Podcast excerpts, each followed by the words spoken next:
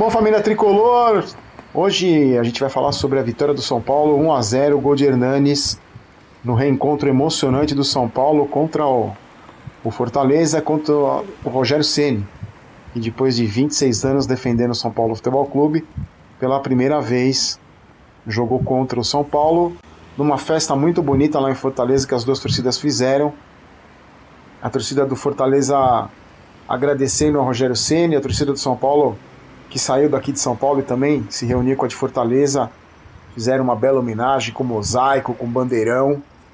Nada menos do que o Rogério Ceni merece, que foi já o maior ídolo da história do São Paulo. E a gente percebia na beira do gramado ali que ele estava visivelmente emocionado, mas visivelmente querendo vencer também. Empolgado ali da, do lado do, do banco de reservas, quase impossível de ser contido na área técnica.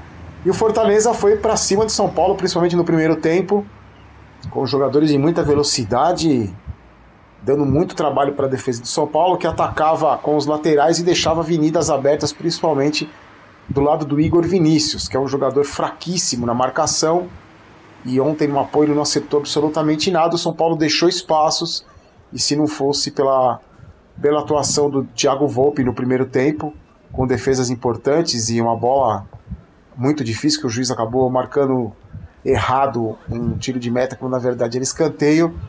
Algumas boas saídas de gol do Volpe. Se não fosse ele, o São Paulo teria perdido para o Fortaleza no primeiro tempo, saído para o intervalo derrotado porque o time do São Paulo muito apático, sem jogadores de criação, porque o Cuca optou mais uma vez por jogar com três volantes, Lisiero, Tietchan e Hudson, sem ninguém na armação, colocando Toró improvisado para como centroavante, isso evidenciando duas características do São Paulo. Nós não temos meio armador, só o Hernanes, já que o Nenê não está sendo aproveitado, não temos meio armador e não temos um centroavante, um fazedor de gols, que é muito importante. O São Paulo deve ir para o mercado agora na, na janela da, da Copa América para ir atrás de jogadores nessas duas posições, porque são muito carentes e o Cuca, que não é bobo nem nada, já percebeu isso.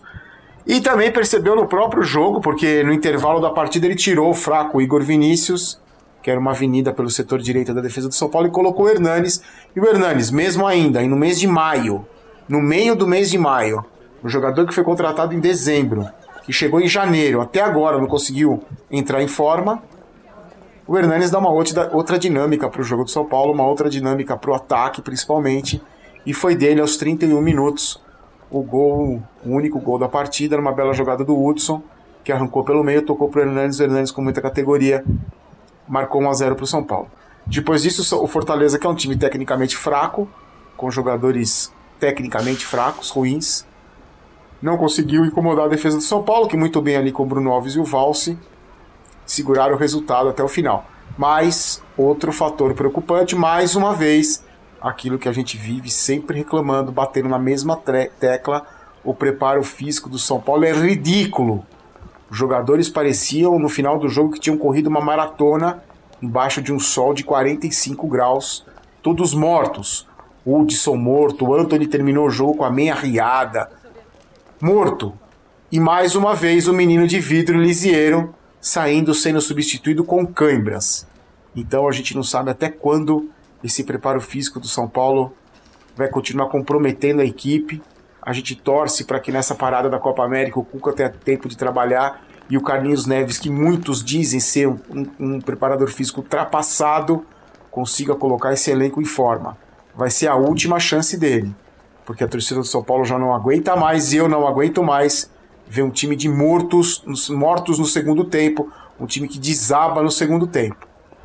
Mas o importante são os três pontos. O São Paulo divide a primeira colocação ali com Palmeiras e Santos, tem um saldo de gols menor. Mas eu acho importante nesse, nessa primeira fase do campeonato, nas nove rodadas antes da Copa América, a gente terminar lá em cima, brigando, porque a gente espera nessa pausa reforçar o time, um centroavante e um meia de ligação pelo menos porque já que sonhar com laterais que nós não temos é muito complicado, além de reforçar o time, conseguir preparar fisicamente esse time, porque é desesperador, dá pena de ver os jogadores do São Paulo no segundo tempo das partidas. No próximo nosso próximo compromisso é contra o Bahia, no final de semana, domingo às 11 da manhã, depois tem o Bahia pela Copa do Brasil, E só um alerta: tem muita gente dizendo que não é para ter medo do Bahia, que o, que o Bahia é um aniversário fácil, que se tiver medo do Bahia não tem que pensar grande na Copa do Brasil. Não é medo do Bahia, é respeito e preocupação, porque o time comandado pelo Roger Machado é um time forte, principalmente jogando na, na Arena Fonte Nova. Então, amigo São Paulino, é bom abrir o olho. A gente tem um histórico de decepções e vexames nos últimos anos nessas fases decisivas de Copa do Brasil. É bom abrir o olho, porque o Bahia não é bobo. Forte abraço, lembrando sempre que aqui não é Vai São Paulo, aqui é Vamos São Paulo. Eu não quero ter razão, quero ser campeão. Forte abraço e tchau. Esse podcast é um oferecimento de O Esportista e foi editado por Valder Souza e Rafael Prado.